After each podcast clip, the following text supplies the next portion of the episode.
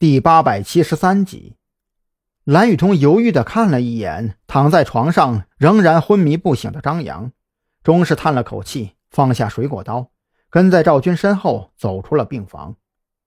赵军带着蓝雨桐来到楼道内，严肃地看着蓝雨桐，开口问道：“孔森交给张扬的那份文件，你知道吗？”我在车上的时候看过几眼，是一份 DNA 分析结果。但是没有对比样本的数据。蓝雨桐没有任何隐瞒，他现在已经想明白了问题所在。之所以会发生这一系列的乌龙事件，最主要的原因还是在那份遗失的文件上。那除了 DNA 的分析结果呢？有没有其他方面的内容？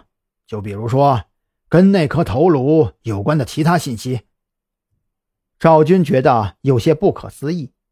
按照受益对象。即是怀疑对象的原则来分析，这份文件遗失的第一受益人自然是杀人凶手。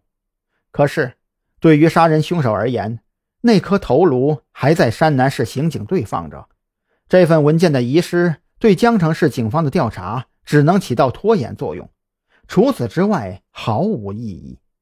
那么，这是否意味着对张扬下手的并不是女尸一案的杀人凶手，而是子午会？有针对、有目的的一次报复行为呢？如果是这样的话，秦振光又是怎么回事呢？从原则上来说，赵军是愿意相信警察队伍里每一位战友都是值得信赖的。可是秦振光在经办此案过程中的表现实在太过草率，很容易让人产生怀疑。除了 DNA 分析结果之外。蓝雨桐并不知道赵军此时心中所想，他眯着眼，仔细回忆了昨天在路上所翻看的内容之后，肯定的摇了摇头。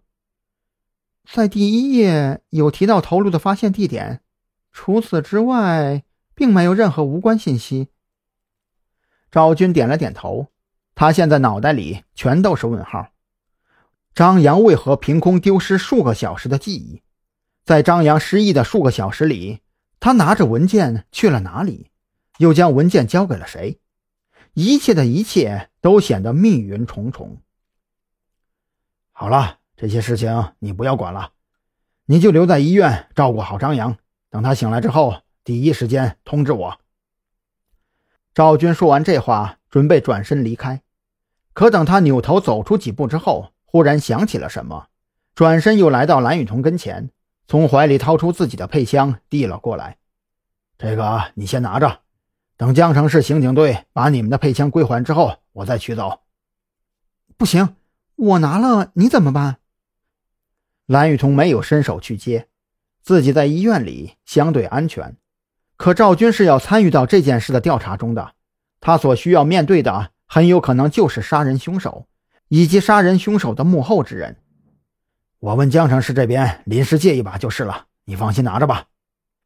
赵军没理会蓝雨桐的话，直接将手枪塞进蓝雨桐手中，大步离开。蓝雨桐怀里揣着赵军的配枪，心中的慌乱消减了不少。回到病房之后，坐在病床旁边的椅子上，就那么怔怔地看着张扬那略带苍白的脸庞，心中思绪万千。